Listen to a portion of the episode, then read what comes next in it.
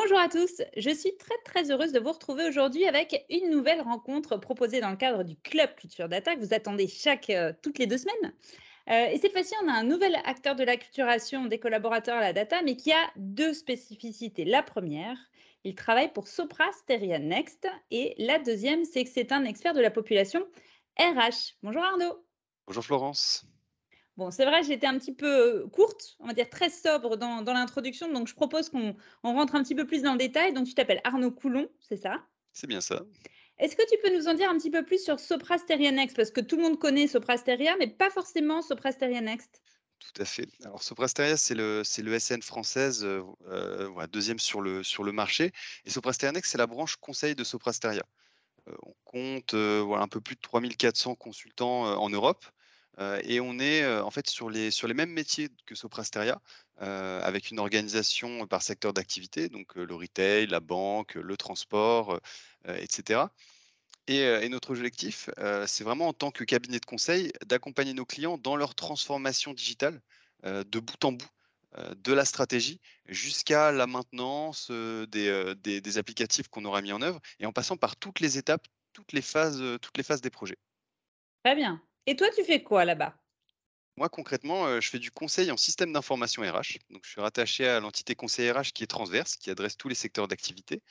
et très concrètement, au, cours de, au cours de mes expériences, j'ai eu l'occasion de faire principalement de l'AMOA, de l'assistance à maîtrise d'ouvrage, sur des sujets de, de, dématérialisation documentaire, de gestion administrative et paye, de gestion des temps et absences. Très orienté métier avec, avec cette approche voilà, SIRH. Euh, et j'ai, comme tu le disais tout à l'heure, une, spécialité notamment euh, autour de la data RH. Alors, ce qui est intéressant, c'est que tu as une vision assez macro, puisque tu as travaillé pour plein de clients euh, différents et des typologies d'entreprises différentes. Du fait, tu vas pouvoir nous partager aussi une vision un petit peu agrégée, un peu macro de, de l'acculturation et de la spécificité de cette population RH. justement, de manière un petit peu globale, parmi toutes les entreprises dans lesquelles tu as pu intervenir, Qu'est-ce qu'on attend euh, du rôle de la data au sein des RH Est-ce que tu as un exemple de use case que tu as trouvé particulièrement inspirant, par exemple? Alors, il y, a deux questions euh, dans, ta question. La première, c'est le rôle attendu euh, de la data RH. et en fait, il y en a plusieurs hein, de rôles de la data RH. la data, déjà, c'est un moteur pour des applicatifs transactionnels. la data RH, elle sert concrètement à payer les gens, à produire des bulletins de paye, à produire les virements elle sert à administrer toute la fonction RH, elle sert à gérer les formations, elle sert à gérer les évaluations, elle sert à énormément de choses. Euh, ensuite, cette data, au-delà de l'aspect des processus et des transactions, euh, eh ben, on peut s'en servir euh, pour, la valoriser, pour l'exploiter, pour faire des analyses. et là, j'ai un, un, exemple de use case, effectivement, que je trouve particulièrement intéressant, déjà parce que techniquement, avec des guillemets, il est relativement simple pas de gros modèles, on n'a pas grand-chose d'hyper complexe. On a un dashboard. Je vais d'abord dire un peu ce qu'il y avait. Jusque-là, ça va. Voilà, jusque-là, ça va. je vais commencer par dire ce qu'il y avait avant ce dashboard. C'était des données RH en fait, qui étaient extraites par chacune des, des entités régionales donc d'un grand groupe. et chaque entité régionale faisait sa transformation un peu dans son coin avec ses propres règles et faisait ses propres dashboards donc c'était assez intéressant. Le problème, c'est quand il fallait consolider un peu les indicateurs, bah, c'était un peu plus compliqué. Et donc on n'avait pas de vision un peu commune et partagée. ce dashboard, c'est un outil qui a été mis à disposition des managers et qui a, comme vertu, de, comme, comme, objectif, de présenter un certain nombre d'indicateurs RH qui, sont, qui sont sur étagère, qui sont prêts il y a un avantage principal déjà, c'est que la donnée est fiable. On sait d'où elle vient. C'est une proposition de service qui est faite par la direction des systèmes d'information RH au manager. Donc une donnée sur laquelle on ne se pose pas de questions, elle est tamponnée effectivement. voilà, c'est ça. On sent, on est rassuré. On est rassuré. ensuite, c'est des, des, indicateurs pardon, qui sont calculés avec des règles partagées et avec des règles de calcul qui sont aussi claires, qui sont, qui sont explicites. Euh, et ça a le mérite que, par exemple, sur de l'absentéisme, on ne se pose pas la question de est-ce qu'on est met la formation dedans Est-ce qu'on met. Qu'est-ce euh, qu'on veut dire par Qu'est-ce qu'on veut dire par Exactement. Que quand on parle d'absentéisme, tout le monde parle du même absentéisme. Euh, et puis, et puis ça a un avantage aussi, c'est que c'est un outil de DataVis qui est chaleureux. et c'est pas négligeable hein, parce que. C'est pas du tableau Excel. C'est pas du tableau Excel, non. On essaye de, on essaye d'en faire un peu moins maintenant. Euh, et, donc, ouais, un outil de data chaleureux qui fait que l'exploration de la donnée euh, et la recherche d'informations finalement, elle est plus simple et elle est plus agréable aussi. C'est, et c'est OK hein, de se faire plaisir avec la donnée. et donc aujourd'hui, c'est un vrai appui pour les managers dans leur activité. Très bien. Alors, pour avoir des cas d'usage qui tournent, comme celui dont tu viens de nous parler, il faut des collaborateurs qui soient acculturés, sensibilisés. Selon toi, comme tu connais très bien la, population des collaborateurs RH, selon toi, euh, quel est leur niveau d'acculturation à cette population? Normalement, ils sont censés être un peu au cœur de l'histoire, puisque eux aussi sont censés participer à l'acculturation de tous les autres collaborateurs. Comment ils sont, eux? Sur, ouais, sur leur rôle de la RH sur l'acculturation, on en reparlera et on a, a des très fortes convictions.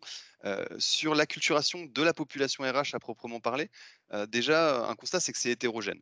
Euh, bon, il y a une difficulté historique, le, métier RH, c'est pas un métier quantitatif.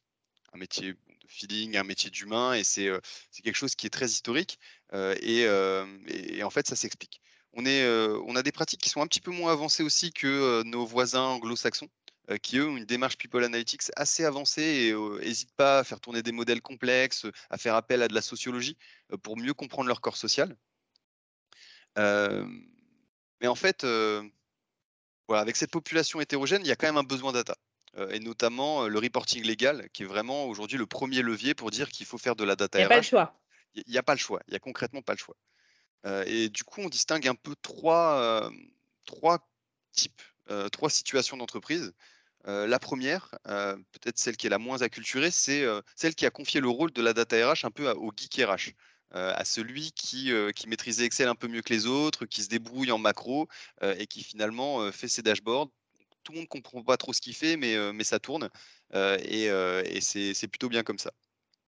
Bon, il y a un risque là, c'est que le jour où le geek RH s'en va, il n'y a plus rien qui tourne finalement. Ouais. Ça, c'est dommage. Les, les, entreprises pour lesquelles j'ai euh, bah, j'ai eu des observations qui sont hyper intéressantes, c'est celles qui euh, ont une intention stratégique data euh, de transformer l'ensemble de l'organisation. Et c'est des entreprises qui historiquement ne sont pas nécessairement attachées à la data, pas un cœur de métier autour de la data, mais ont vraiment compris l'enjeu en tant qu'entreprise et embarquent la RH dans la transformation de leur organisation. Et là, mmh. la RH, pour le coup, bénéficie de, du chemin que toute l'organisation fait. et là, on, retrouve beaucoup d'entreprises qui ont des data lakes RH et qui, qui, valorisent la donnée et qui aussi de plus en plus la partagent et se disent que c'est OK de partager de la donnée RH à des gens qui en ont besoin, en fait, pour leur, pour leur mmh quotidien. Et puis, tu, parles en interne tu parles en interne des entreprises en, en, hein. interne, en interne et puis parfois en externe lorsqu'il faut solliciter des, des études. Parce qu'il faut solliciter des études, ça existe, ça se fait. Il y a des cabinets qui font des, qui font des études et, et, et, en fait, avoir écrit une règle de partage claire en interne et en externe, quelles données on peut partager, quelles règles de sécurité on écrit, et bah, ça simplifie les choses quand on, mmh. quand on se dit et quand on a un rapport de confiance avec des partenaires. Donc, les geeks RH, les entreprises qui au départ ont une intention stratégique et les RH sont embarqués dans, l'histoire. Et la troisième? Et la troisième, c'est les, data natives. Google en tête de pont, hein, euh, qui, est vraiment euh, euh, qui sont vraiment les plus avancés dans la valorisation des données pour leur activité et qui, ont, qui, font vraiment office de, de leader sur le sujet de la data RH dans le monde, avec, avec des cas d'usage très très forts sur, sur le, les impacts business, par exemple, d'un onboarding qui serait plus ou moins long. et quand je, parle d'impact business, c'est à la maille chiffre d'affaires des analyses très très fines sur les politiques RH et leurs impacts sur le business. Ouais, c'est fort ça. On, est, on en est loin encore. mais, mais, mais, dans ce que tu peux observer euh, au quotidien, toi, chez tes, chez tes clients, euh, justement, on en parlait tout à l'heure, c'est quoi le rôle des RH dans l'acculturation à la data de l'ensemble des collaborateurs des entreprises? euh, C'est quoi la réalité et c'est quoi l'idéal, à ton avis, pour toi? Alors, la réalité, c'est que la data, c'est aujourd'hui euh, et je pense que c'est partagé par beaucoup de gens qui, nous écoutent, c'est un sujet technique.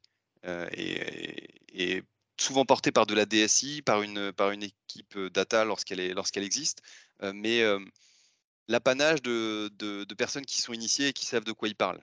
Et donc, c'est vrai, c'est une difficulté pour la fonction RH et c'est une difficulté aussi pour d'autres fonctions qui ne sont pas data historiquement de s'acculturer. tu parlais d'idéal et, et, moi, j'ai une conviction euh, que je considère peut-être idéal et peut-être idéalisé même, euh, mais c'est que la, fonction RH, elle doit se placer en, leader sur, un rôle d'acculturation à, la data pour l'organisation et transformation organisationnelle. Pourquoi? Parce que la culture de la data, en réalité, c'est une compétence. La culturation data, la data literacy, c'est la capacité à utiliser les données avec, en, prenant du recul. Et c'est exactement la définition d'une compétence. et quand on parle de compétence, il faut qu'on parle de RH. C'est marrant, c'est vrai, tu as raison. La donnée, c'est une, c'est une, c'est une compétence. Oui, complètement. donc, donc, vraiment mettre les RH au cœur du réacteur. Mais c'est la réalité aujourd'hui dans les entreprises? Aujourd'hui, c'est pas la réalité, c'est pas ce qu'on constate. Hein. C'est voilà, c'est plutôt porté par, par de la DSI, par voilà, par des équipes data.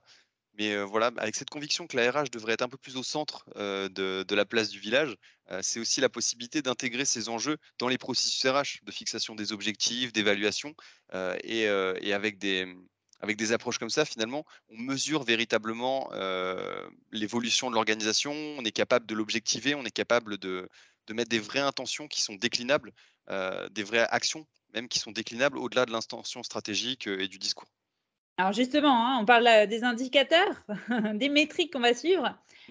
pour toi, c'est quoi les indicateurs de succès qu'il faut suivre sur ce sujet de l'acculturation Parce que ça reste quand même assez conceptuel. L'acculturation, est-ce que c'est plutôt quali que quanti? Est-ce que toi, tu as vu des, entreprises qui utilisaient des, métriques que tu trouves intéressantes?